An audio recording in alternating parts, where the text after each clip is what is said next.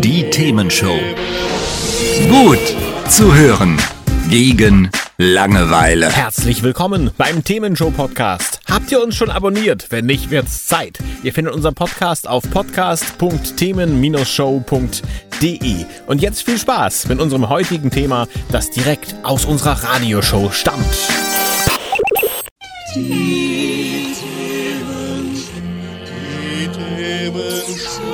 Die Themenshow. Mit CRO. Das bin ich. Schönen guten Abend. Das ist die Themenshow live aus der Uni Hamburg heute. Und zwar aus dem Büro von Frau Grotlüschen. Wer das ist, das erfahrt ihr gleich. Äh, ich bin hier jedenfalls in einem Büro mit ganz vielen Büchern, einem antiken Schreibtisch, wie man sich das so vorstellt. Und äh, war eben noch bei der Montagslounge. Das ist eine Bildungsveranstaltung für Studierende, die aber auch offen für alle anderen ist. Das Hauptthema heute war der demografische Wandel und wie mit einer alternden Belegschaft umgegangen werden kann. Eine Zusammenfassung der Diskussion und weitere Aspekte, die hören wir dann gleich von den Referenten. Die sind nämlich schon auf dem Weg zu uns.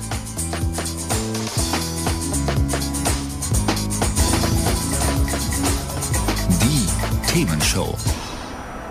Das ist die Themenshow auf TIDE 96.0 und heute live aus der Universität Hamburg. Aus dem Büro von Dr. Professor Dr. Entschuldigung, Anke Grotlüschen, wollte ich nicht unterschlagen. Und ähm, heute geht es um das Thema äh, Demografie. Also, unsere Gesellschaft wird älter. Und äh, da haben wir vielleicht ein Problem mit, vielleicht auch nicht. Da sprechen wir heute drüber. Eben war schon die Montagslounge äh, hier an der Uni. Da können Studierende und auch Nicht-Studierende dran teilnehmen und äh, sich Vorträge anhören und auch mitdiskutieren. Genauso wie hier. Mitdiskutieren geht ja auch. Heute per Mail an studio.themen-show.de. Bevor wir in die Themen jetzt einsteigen, würde ich einmal- erstmal gerne kurz äh, vorstellen, wer hier alles im Büro am Tisch sitzt. Und ich fange mit der Gastgeberin an, Frau Professor Dr. Anke Grotlüschen. Jetzt habe ich es hoffentlich vollständig und richtig gesagt. Schönen guten Abend. Guten Abend, Herr Rote. Frau Grotlüschen, ich habe mal ein bisschen gegoogelt, das war auch nicht so schwer, auf der Uni-Seite findet man ja einiges. Ähm, Sie sind laut der Seite gestartet als Betriebswirtin, haben dann Erziehungswissenschaften studiert, Sie waren auch mal EU-Koordinatorin im Bereich Bildung, Sie sind Multiplikatorin im Telelernen gewesen und jetzt sind Sie im Bereich lebenslanges Lernen und Erwachsenenbildung. Äh, wie kann man so vielfältig sein Leben verbringen? Wie kriegt man das zusammen? Das sind alles unterschiedliche Wörter für das, was man heute lebenslanges Lernen nennen würde. Das Telelernen zum Beispiel ist ein ganz antiquierter Begriff für Dinge, die wir heute als E-Learning oder Blended Learning bezeichnen. Okay, und darüber sprechen wir gleich weiter. Äh, Ich komme zur zweiten Gastgeberin, Frau Dr. Jana Wiedenberg, auch aus dem Bereich lebenslanges Lernen, Erziehungswissenschaft. Ähm, jetzt muss ich mal kurz hier spicken. Ähm, Sie haben eine Doktorarbeit geschrieben zu einem Thema, das mich eben schon sehr beeindruckt hat im Vorgespräch. Können Sie es nochmal vortragen? Ja, Sie wollen ja nur noch mal den äh, Dreizeiler hören. Und zwar, ähm, das ist die protektive Funktion von Bildungsaktivitäten für ein erfolgreiches Altern. Das war eine Analyse ähm, auf den Daten der interdisziplinären Denkschnittstudie des Erwachsenenalters, kurz ILSE, der Kohorte 1930 bis 32 Geborenen. Das hat in Heidelberg stattgefunden. Ähm, 2013 beendet und bin jetzt seit 2015 in Hamburg ähm, bei Anke Grotlüschen in dem Team. Das klingt beeindruckend, aber was ist das? Dafür habe ich drei Jahre gebraucht, um mich damit zu beschäftigen. Ähm, unterm Strich kann ich sagen, es war, wurde nochmal sehr deutlich, dass sich die Altersgrenzen stark verschoben haben. Also ich muss dazu sagen, es ist ein, eine interdisziplinäre Arbeit, das heißt gerontologisch, entwicklungspsychologisch, natürlich erwachsenenbildnerisch auch. Und ähm, dass man da auch sehen konnte, wie, wie wandeln sich die Bildungssettings über, das, über die Phasen des Erwachsenenalters, vom jungen, mittleren bis ins höhere Erwachsenenalter und insbesondere inwieweit ähm, nehmen informelle Lernen oder informelles Lernen ähm, da an Bedeutung zu. Und da gab es ganz spannende Ergebnisse auch zu den Lernorten. Genau. Da bin ich gleich drauf gespannt. Und äh, Sie sagte eben noch, Sie waren auch an der Volkshochschule tätig. Das war so meine Zwischenstation, also meine Station nach dem Studium, ähm, bevor ich nach Heidelberg dann gegangen bin zur Promotion, war ich auch noch an der Volkshochschule und da bin ich auch in Kontakt gekommen mit Bildungsangeboten für Senioren. Das haben wir natürlich so dort nicht genannt, ähm, sondern das wurde dann ähm, ähnlich wie es hier auch an der Uni Hamburg mit der AWW das Kontaktstudium für Ältere gibt. Das wird auch nicht Seniorenstudium genannt. Und genau dieses Bildungsmarketing oder die Ansprache dieser Zielgruppe, ähm, das habe ich dort auch schon im Vorab gelernt, dass Senioren da nicht unbedingt das richtige Wort für ist. Also Senioren möchten nicht Senioren genannt werden. Verstehe. Ähm, weiter geht's mit äh, Martin Vorhauer. Martin Vorhauer ist Gast bei der Montagslounge gewesen. Sie sind von der Krone Wirtschaftsakademie, richtig? Richtig, die Krone Wirtschaftsakademie ist eine Gesellschaft der großen Stiftung Krone Schule und unser Hauptziel ist die berufliche Qualifizierung von Menschen irgendwo zwischen 25 und 67. Okay. Ich habe da, muss ich gerade mal hier gucken, ein Zitat gefunden. Für das Lernen ist man nie zu alt. Das hat Ihr Gründer, der Heinrich Grohe, gesagt, äh, Grone gesagt, Entschuldigung. Ähm, und äh, Ihr Ziel ist also nachhaltige Sicherung von Beschäftigung, habe ich auch gelernt. Was ich sehr spannend fand, Sie bezeichnen sich als Zukunftswegebegleiter. Was ist das? Menschen, die bei uns lernen, wollen eigentlich ihre berufliche Zukunft gestalten. Aber häufig ist es nicht so klar. Die haben etwas gelernt und haben auch ihre Qualifikation über Jahre hinweg ausgeübt, aber jetzt sind sie an irgendeinem Entscheidungspunkt angekommen und müssen jetzt Klärung haben. Das heißt, unser Geschäft ist nicht nur die Gestaltung von Bildung, sondern es ist eigentlich auch die Beratung über das, was beruflich und lebensbiografisch dann äh, sinnvoll ist als nächster Schritt. Und wie läuft das ab? Also sind die Leute dann irgendwie zu Hause und denken sich, ich gehe mal jetzt äh, zu ihrer Institution und lasse mich beraten oder wie funktioniert das genau? So ist es ganz genau. Die kommen zu uns und sagen irgendwie, ich muss weiterkommen und ich weiß nicht wie. Und dann geht es in der Regel über den Lebenslauf oder auch die biografische Schilderung dessen, was sie gemacht haben im Beruf. Und dann sucht man nach passenden Lösungen für die nächsten Schritte. Spannend. Last but not least, noch ein Gast aus der Montagslounge. Frau Susanne Sabisch-Schellhaas. Das ist ein äh, interessanter Name und äh, interessant ist auch, was sie macht. Sie kommt von dem Demografienetzwerk und von der KWB. Was ist denn das beides? Also die KWB ist mein Arbeitgeber, das ist die Koordinierungsstelle Weiterbildung und Beschäftigung und wir integrieren Menschen in Beschäftigung, öffnen denen neue Beschäftigungswege, zum Beispiel für Berufsrückkehrerinnen, für Jugendliche mit schlechteren Startchancen oder wie für äh, Menschen mit Migrationshintergrund. Und meine Aufgabe ist, das Demografienetzwerk Hamburg zu organisieren und äh, das tue ich seit 2012. Da sind Unternehmen äh, drin engagiert und äh, aktiv, die sich mit dem Thema demografischer Wandel beschäftigen. Und wir bieten ihnen eine Plattform für den Austausch, äh, für die Vorstellung von Best-Practice-Beispielen und für die Generierung von Kontakten und neuen Ideen. Das heißt, Unternehmen kommen zu Ihnen und wollen äh, weiter beraten werden, wollen vorankommen, ja? Ja, genau. Wir sind da sozusagen äh, an der Initialzündung, also äh, im ersten Schritt tätig. Wir haben die Themen auf der Agenda und bieten Unternehmen an, sich auszutauschen, zum Beispiel für die strategische Personalplanung, für äh, Employer Branding, für das Thema Gesundheit äh, und für weitere Themen, die Unternehmen beschäftigen, die alle äh, in Verbindung mit dem demografischen Wandel stehen. Vielen Dank dann freue ich mich auf die nächsten Minuten. Ich glaube, ich werde wirklich nur rein moderieren müssen. Das äh, geballte Know-how sitzt hier am Tisch, da bin ich überzeugt, jetzt schon. Ähm, gleich steigen wir voll ein ins Thema demografische Entwicklung. Was ist das? Was soll das? Was sind die Probleme? Wir haben natürlich auch ein gewisses Problem, mit Renten zu bezahlen auf den ersten Blick. Und ich möchte eröffnen mit einem Zitat von Ihnen, Frau Sabisch-Schellhaas. Hatten Sie eben in der Montagslounge gesagt, für Nachwuchs zu sorgen ist einfach in einer Anstellung da habe ich mal entnommen, man braucht eine gewisse Sicherheit, wenn man sich äh, trauen möchte, Eltern zu werden.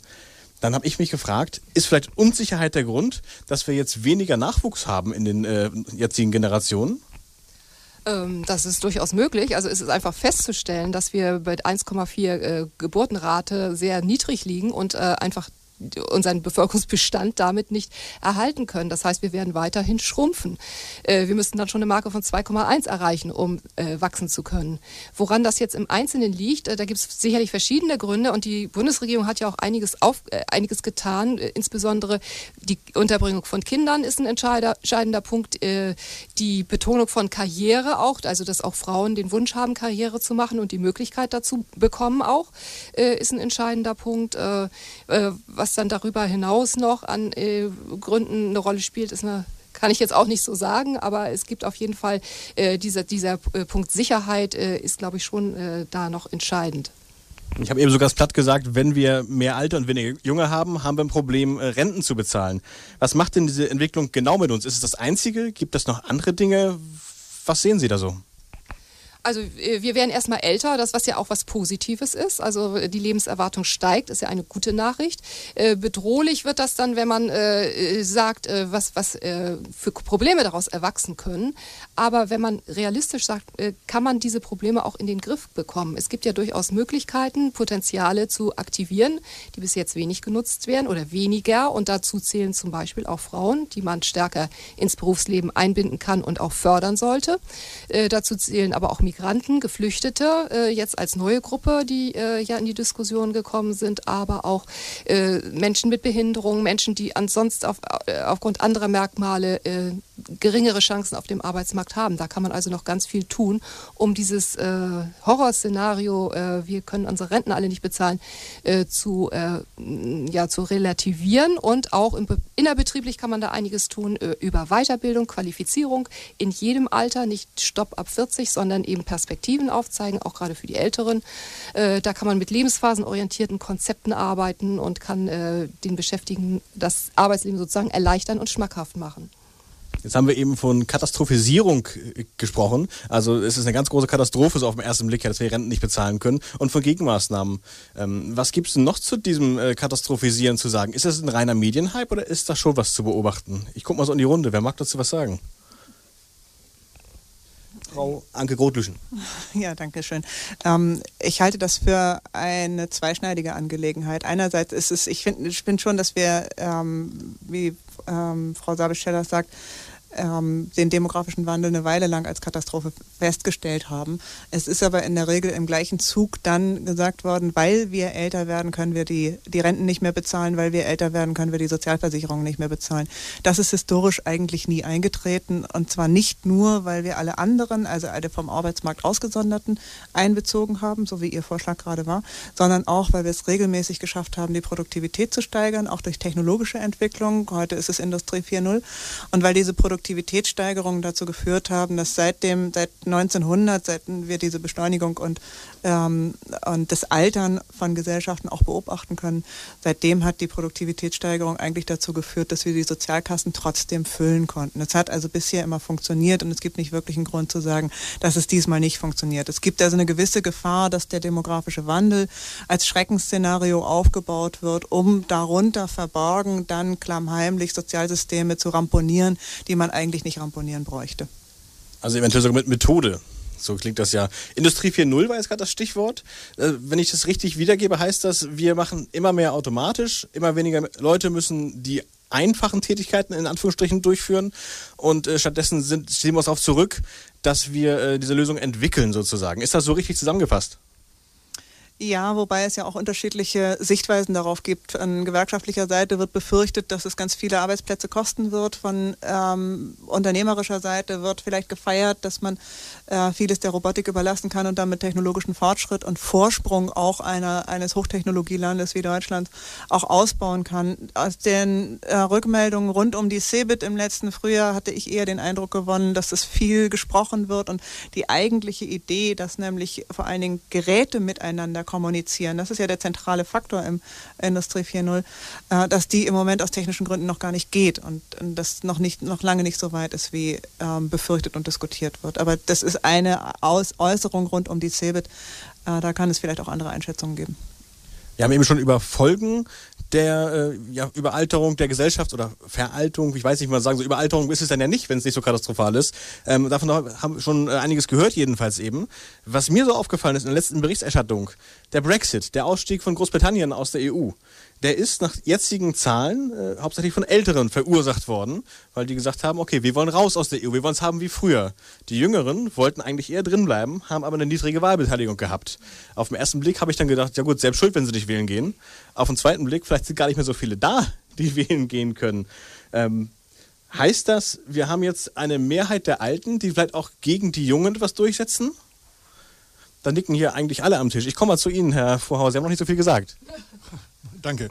Ja, das kann durchaus sein. Es ist ja vielleicht auch aber ähm, eine Aufgabe der Gesellschaft, genau hier anzusetzen und zu sagen, wir können nicht eine ganze Generation ähm, in ihrem Bewusstsein verharren lassen. Also wenn man jetzt das mal auf die arbeitende Bevölkerung beruft, äh, bezieht, dann wird man sagen, was nützt es in einem Unternehmen, wenn man sagt, irgendwie jeder über 45, 50 ist irgendwie abgeschrieben, äh, mit dem machen wir nichts mehr, dann wird er sich auf konservative Haltungen zurückziehen. Äh, hier gibt es eigentlich auch von unternehmerischer Seite was zu tun und dafür zu sorgen, dass die Menschen aktiv und am gesellschaftlichen Leben teilhabend bleiben. Das heißt, die Lösung ist nicht, den Jüngeren zwei Stimmen zu geben bei den Wahlen statt einer, sondern die Lösung ist eigentlich, äh, ja, das Denken zu ändern, ja? Ja, hier muss sich einiges ändern. Ähm, wir beobachten allerdings, dass die äh, Arbeitenden, also die, die Berufstätigen hier schon weiter sind, manchmal als die Unternehmen selbst. Dass gerade Berufstätige in einem fortgeschrittenen Erwerbsalter schon von sich aus sagen, ja, ich muss dranbleiben, ich muss mich bewegen, den ähm, äh, technologischen Wandel aufnehmen und dem zu folgen versuchen, während viele Unternehmen da noch sehr skeptisch sind und eher noch in dieser Verhaltung der vielleicht äh, letzten Jahrzehnte verharren, wo man dann Älteren im Zweifelsfall eine Frühverrentung anbot. Mhm. Ich würde gerne mal springen zum Thema ähm, Migranten, die uns unterstützen, zum Thema Automatisierung, die ja auch kommt, wo man dann auch wieder sagen könnte, vielleicht brauchen wir die Migranten doch nicht. Da ist eine große Angst anscheinend in der Bevölkerung. Gibt es da gesicherte Erkenntnisse? Brauchen wir die Migranten für, die, ähm, für den Arbeitsmarkt oder ist das eher so, dass das auch populistisch ist? Gibt es da irgendwelche Daten und Zahlen? Weiß da jemand was am, am Tisch hier? Wenn man jetzt mal äh, die Erfahrungsberichte aus den Unternehmen sieht, dann merkt man, wie gering der Anteil tatsächlich ist derjenigen, die es jetzt äh, bereit sind, eine Berufstätigkeit schaffen. Das sind im Moment noch eher Leuchtturmprojekte. Firmen, die sich trauen, die also weit vorangehen. In der Allgemeinheit ist das noch nicht angekommen. Aber es wird auf jeden Fall ein Thema sein und da haben wir überhaupt gar keine Chance, uns anders zu verhalten, als das zu einer breiten Bewegung zu machen. Denn die Menschen sind hier und wir erleben sie gerade im Moment in diesen Sprachkursen und Ausbaukursen und müssen feststellen, das sind hochqualifizierte und auch hochmotivierte äh, Menschen. Wenn wir denen nicht auch etwas bieten, dann haben wir früher oder später ein riesiges Problem. Also das wird sich gar nicht anders machen lassen. Also überhaupt kein bisschen Mühlen, äh, Wasser auf die Mühlen der AfD sozusagen, sondern im Gegenteil, wir brauchen sie. Frau Sabisch-Schellers, ja, ich denke, wir haben auch, äh, wie Herr Vorhauer sagte, gar keine Wahl. Die sind ja hier. Also, das heißt, wenn die hier leben äh, müssen sie auch hier arbeiten. Äh, das heißt, Unternehmen sind tatsächlich gefordert. Es gibt aber auch sehr viele Unternehmen, die möchten gerne. Es gibt im Moment noch so ein paar Barrieren, die das Ganze äh, bürokratisch und äh, schwierig organisieren. das wäre auch mal so eine Aufgabe, da nochmal die Wege zu vereinfachen. Da weiß ich auch, sind die Verantwortlichen dran, um die Unternehmen, die willig sind, jetzt nicht zu frustrieren. Denn Unternehmen möchten immer alles jetzt und gleich. Und wenn das die Politik nicht liefern kann, sind die natürlich enttäuscht und ziehen sich zurück. Aber die Bereitschaft ist bei den Unternehmen durchaus durchaus auch vorhanden. Gedanken zum demografischen Wandel, zu mehr Alten als Jungen in der Gesellschaft, was äh, ja schon startet und noch immer weiter vorangehen wird. Und äh, wir sprechen über demografische Entwicklung und äh, demnach die, ähm, das Älterwerden der Gesellschaft. Ich finde jetzt langsam eine bessere Formulierung dafür. und äh, ich möchte mit einem Zitat starten von Martin Vorhauer, der hier mit im Raum ist, der bei der Montagslounge der Uni Hamburg auch mit dabei war eben. Ähm, die Unternehmen verpassen den Zug. Welchen Zug und warum? Sie verpassen eigentlich den Zug, sich rechtzeitig diejenigen zu sichern, die Ihnen ja mit viel Wissen im Unternehmen schon zur Verfügung stehen und diese Menschen eben auch bis ins höhere Erwerbsalter hinaus zu nutzen.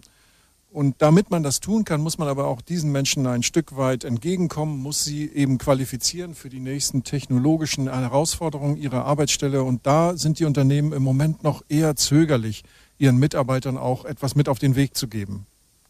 Wie müsste das denn aussehen? Was müsste so ein älterer Mitarbeiter bekommen, damit er doch attraktiv bleibt für den Arbeitgeber? Das ist ja völlig unterschiedlich. Das kann gehen von IT-Technologien und Methoden äh, der Kommunikation über auch moderne Führungsmethoden oder was Sie auch immer wollen. Also das hängt eben tatsächlich von der Arbeitsstelle ab und äh, es hängt auch davon ab, wie weit man eben den Mitarbeiter in das Team noch weiter integrieren will. Gibt es einen altersgerechten Arbeitsplatz und einen jungengerechten Arbeitsplatz? Das gibt es eigentlich nicht. Auch jüngere Leute brauchen manchmal altersgerechte Arbeitsplätze und das hängt eher von der persönlichen Einstellung und Konstitution zusammen. Aber was die Inhalte anbetrifft, die der Mitarbeiter braucht, da muss er sich halt mit den anderen im Takt entwickeln und ihn zur Seite zu lassen, wäre ein großer Fehler. Aus eigener Erfahrung, aus der Arbeit mit auch älteren äh, Kollegen, ähm, oftmals ist es so, dass die äh, gerne ihr Wissen weitergeben möchten, dass die eher so den beratenden, äh, die beratende Rolle einnehmen möchten. Sollte man denen das zugestehen oder sollte man sagen, nee, mach mal weiter wie vorher? Also Wissensmanagement ist ja ein Riesenthema in den Unternehmen, läuft aber häufig immer noch so ab, dass man versucht, Wissen zu sichern, bevor es dann verloren geht. Äh, es ist aber vielleicht auch einfach ein äh, äh eine Trend der Zeit, dass man eben dieses Wissensmanagement auch in, während der Berufstätigkeit äh, weitergeben kann. Und da lässt sich sowas machen wie zum Beispiel Mentoring oder Teamzusammensetzung, äh, Tandems oder ähnliches. Das würde älteren Mitarbeitern die Chance geben, Jüngere anzulernen. Und es wäre auch ein Stück weit Wertschätzung der Unternehmen gegenüber ihren Mitarbeitern. Also eigentlich ein sogenannter Win-Win, so kann man es ja sagen. Ähm, Frau Sabisch-Schellhus, ähm, was macht das demografische Netzwerk in der Hinsicht? Ich habe gehört, Unternehmen können sich da einbringen. Wie geht das? Ja, bei uns können sich Unternehmen aller Größen und aller äh, Branchen äh, einbringen und äh, können aktiv an unseren Veranstaltungen teilnehmen. Sie haben auch die Möglichkeit, Verantwortung zu übernehmen, so ein Forum zu leiten, äh, was sich unter anderem auch mit den Themen, die Herr Vorhauer genannt hat, wie Wissensmanagement, äh, Qualifizierung äh, und anderen Themen beschäftigt, Lebensphasenorientierung zum Beispiel.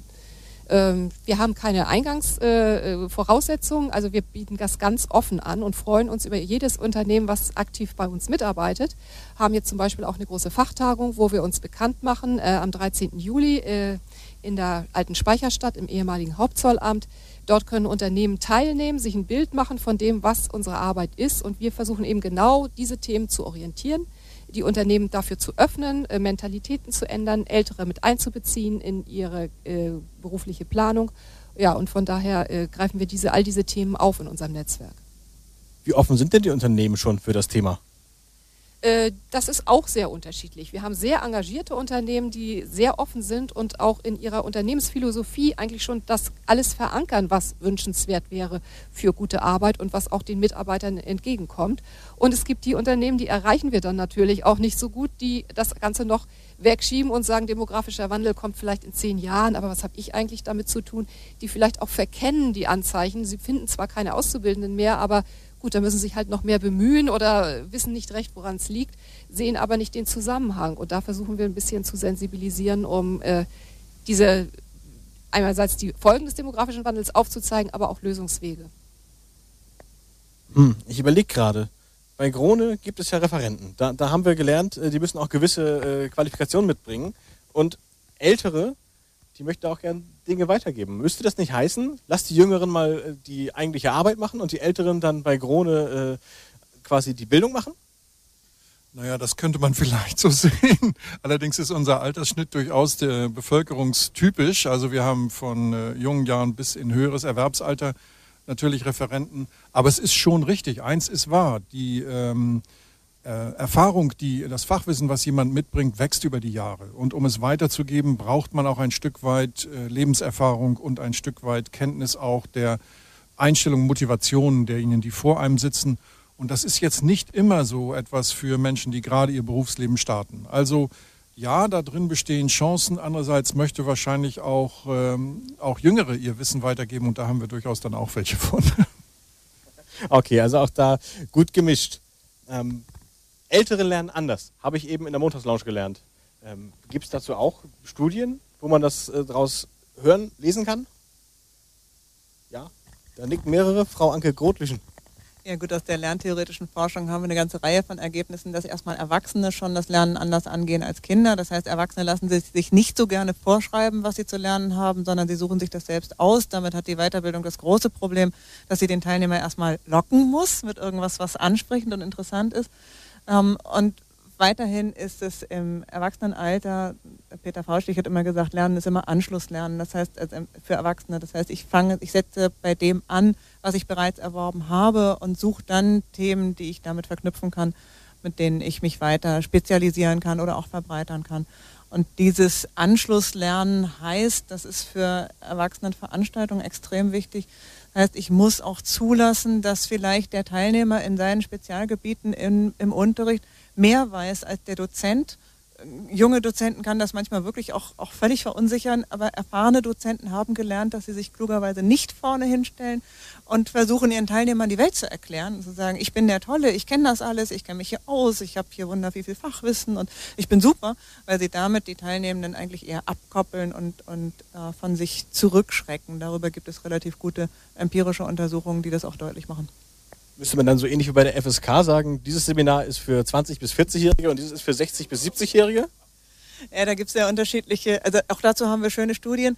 Ähm, es gibt ähm, manche ältere Erwachsene Beschäftigte, die sagen, ich möchte gern mit Jüngeren zusammen ähm, lernen und, und äh, in gemeinsamen gemischten Gruppen sitzen, mein Wissen auch weitergeben. Das ändert sich dann, wenn eine Führungsposition dazu kommt. Die Führungsleute haben das nämlich überhaupt nicht gerne, wenn die ganzen jungen, pardon, Testosteron gesteuerten Aufstiegs, Aufstiegsjunioren ähm, da sitzen und eigentlich nur im Seminar sitzen, weil sie sich von den, den etablierteren Führungskräften versprechen, dass die ihnen weiterhelfen können durch Networking und ähm, durch gute Tipps und, und äh, Bekanntschaften, wo sie sich dann gut in Stellung bringen können. Das heißt, je höher sie in der Führungsriege sind, also in der, wenn sie in der A-Riege sind, dann sollten sie das nicht mehr unbedingt mit Jüngeren mischen. Dann lassen die die mal schön unter sich, die haben sich genug zu erzählen. Ist das denn tatsächlich eine Erkenntnis, dass das so passiert oder ist das eher ähm, jetzt eine Vermutung? Ähm, also aus der Empirie kann ich sagen, dass ähm, es höchst intra- und individuelle Unterschiede gibt, also Abweichung gerade in der Altersgruppe der Älteren, die höher ist als bei den jüngeren Gruppen. Ähm, was natürlich auch einen Einfluss hat dann auf die Altersbilder, was man auch wieder im betrieblichen Kontext dann ja auch sehen kann. Ähm, eine Verschiebung vielleicht auch eher von dem defizitorientierten zum ressourcenorientierten Ansatz, wie es auch in der Personalentwicklung eher zum Tragen kommt und auch die Lebenslauforientierung gerade im Hinblick auf Personalentwicklung. Ähm, zu der Leistung fehlt noch, oder beziehungsweise zu der, ähm, auf der Leistungsmotivation und Bedarfsebene, wenn man sich das anschaut über das Erwachsenenalter, sind natürlich sehr große Unterschiede und äh, ähm, sehr unterschiedliche Verläufe irgendwie zeichnen sich dort ab. Ähm, Trainingsstudien sowohl im nationalen als auch im internationalen Raum ähm, zeigen aber, dass, es, dass die Älteren nicht unbedingt die abgehängte Generation sind, auch bei Entwicklungen im Hinblick auf Digitalisierung, Industrie 4.0, Arbeit 4.0, sondern durchweg ähm, ein hohes Kompensationspotenzial haben. Ähm, das konnten Studien also widerspiegeln im Trainingsstudien, wie gesagt, ähm, umfangreich. Heißt also, Sie sind vielleicht nicht ganz so schnell mit der Technik dann direkt dabei, dafür können Sie an Erfahrungen anknüpfen, die Sie schon hatten zum Beispiel, ja? Genau, das Erfahrungslernen, wie auch schon gerade äh, Anke Krotle schon gesagt hat, das Anknüpfungslernen und die didaktischen Prinzipien, die sonst in der Erwachsenenbildung ähm, besonders sind, sowas wie Einbau von Redundanzen, Arbeiten ohne Zeitdruck, da fehlt nochmal einem gewisseren Maße nochmal wichtig ist, aber auch in der normalen Erwachsenenbildung. Und die Problematik, in Anführungsstrichen, die Schwierigkeit in der Erwachsenenbildung mit heterogenen ähm, Gruppen umzugehen, haben wir an sich. Also nicht nur in der Gruppe der Älteren, also auch in der Okay, hier ist noch ein Finger ganz hochgegangen von, von Martin Vorhauer.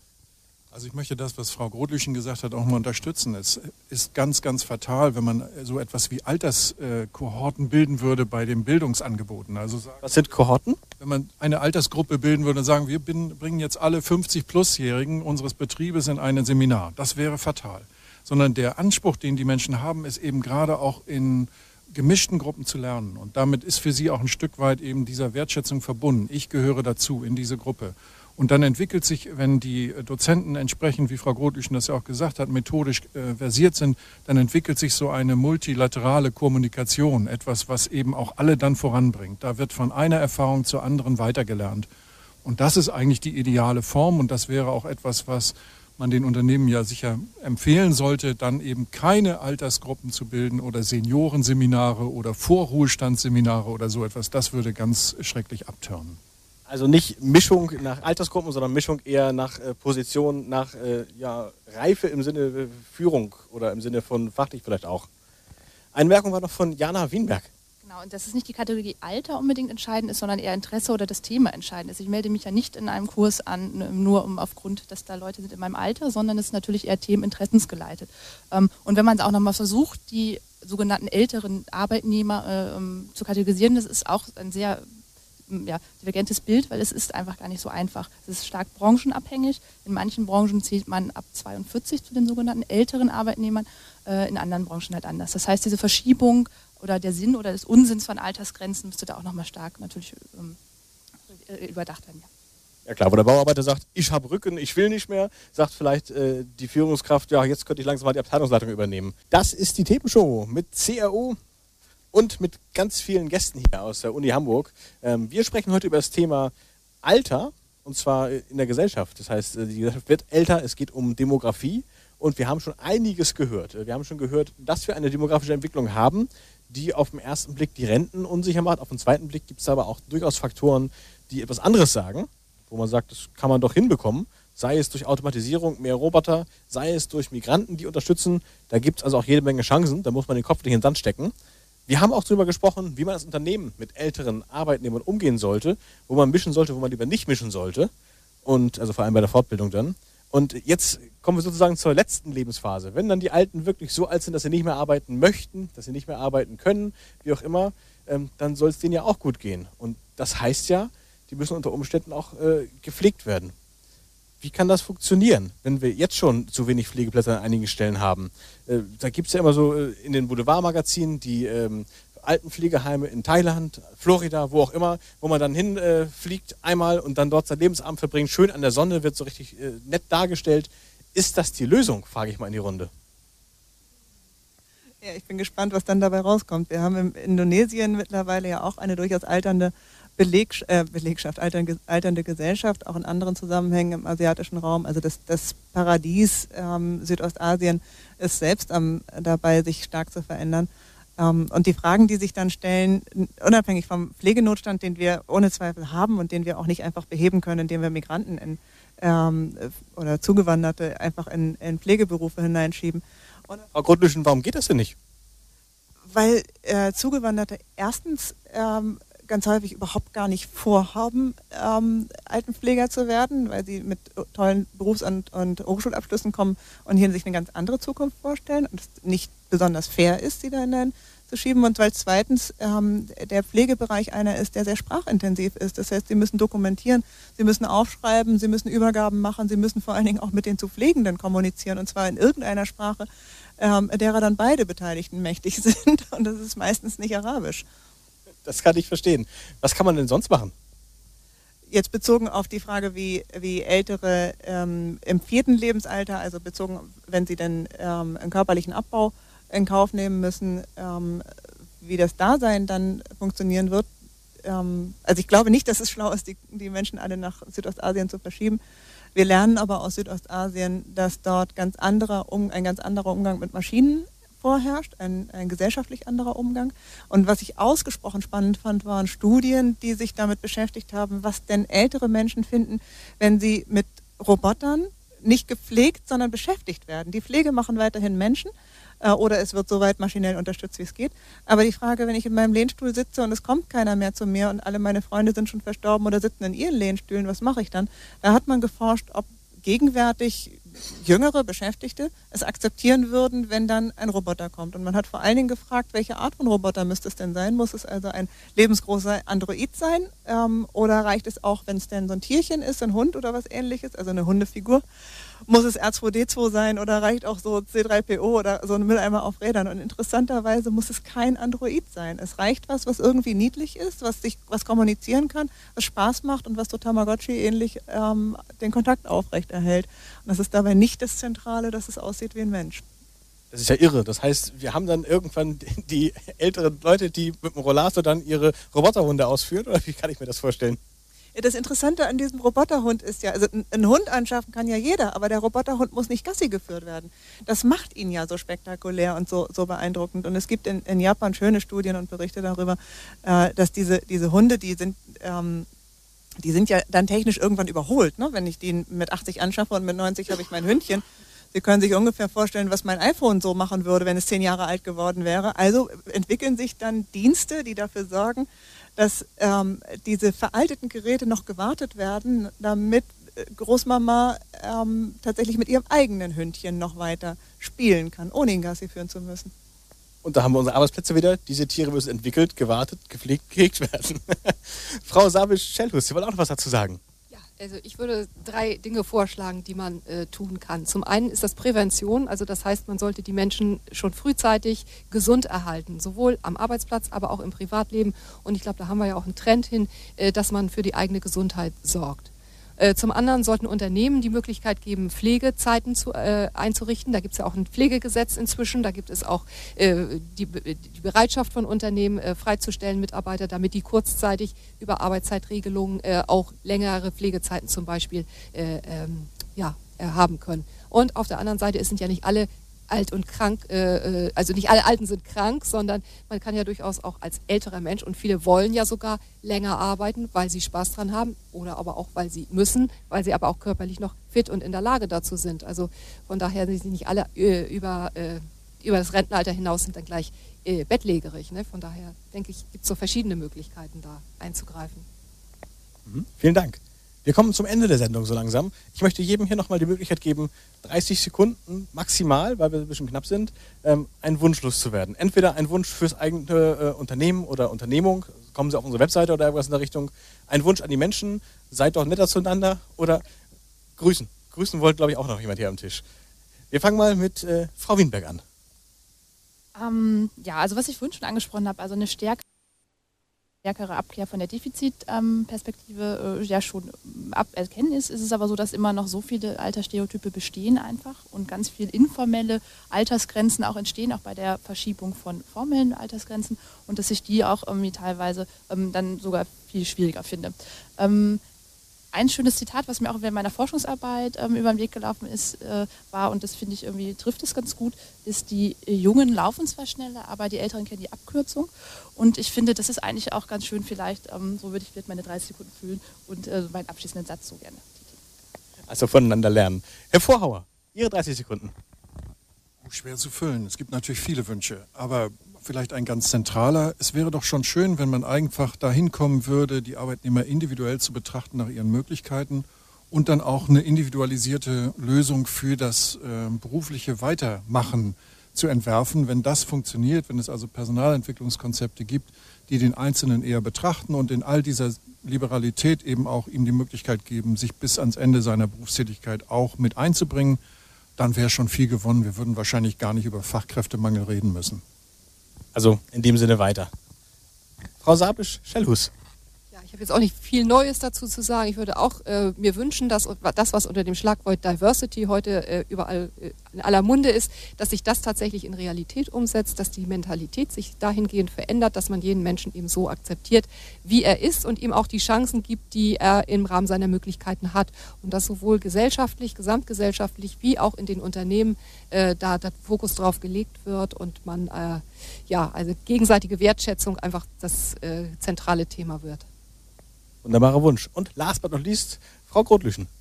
Ja, ich habe einen Wunsch. Ich würde mir wünschen, dass ein Prozent des Bildungshaushaltes, der Bildungshaushalte aller Bundesländer tatsächlich für Weiterbildung reserviert und freigestellt würde. Ich war entsetzt zu lernen von der GEW, von der Gewerkschaft Erziehung und Wissenschaft, ähm, dass die Finanzierung der Weiterbildung diese Marke überall unterschreitet. Das heißt, wir sind der günstigste Bereich im Bildungssystem und wir sind auch noch der einzige Bereich, der systematisch gekürzt worden ist, im Gegensatz zu allen anderen Bereichen, die alle aufgebaut worden sind. Und das muss aufhören, wenn man den demografischen Wandel ernst nimmt. Das klingt nicht sehr zukunftsorientiert, nach dem, was wir heute Abend gehört haben. Das war die Themenshow zum Thema demografische Entwicklung. Live aus der Universität Hamburg, direkt nach der Montagslounge, wo Studierende und Nichtstudierende zusammenkommen und sich Vorträge anhören können. Ich bedanke mich, dass ich hier zu Gast sein durfte. Ich bedanke mich bei allen Gästen fürs Diskutieren, für die spannenden Informationen.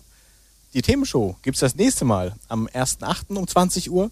Und bis dahin habe ich noch zwei Bitten an euch. Zum ersten, Tide ist finanziell auch gefährdet. Dieses eine Prozent brauchen wir eben auch nur aus der Rundfunkgebühr. Und unter www.themen-show.de-retter, da findet man alle Informationen und kann unterschreiben, tut gar nicht weh, damit wir Gehör bekommen und unser Budget behalten können. Und zum anderen, bei uns ist auch ganz viel Ehrenamt im Spiel und äh, ab Mitte Juli wird ein Praktikant gesucht, der Lust drauf hat, den Sendeablauf im Radio zu organisieren. Das würde sehr helfen, damit wir weiter den Betrieb aufrechterhalten können. Wenn ihr da Interesse habt, schreibt an studio.themen-show.de. Ich sage Tschüss, Servus, ciao, bye bye. Hat's euch gefallen? Sagt's weiter. Habt ihr Feedback? Sagt es uns. Studio at themen-show.de oder per WhatsApp 040 52 11 01 52. Mehr Podcasts von uns gibt's unter podcast.themen-show.de. Themenshow.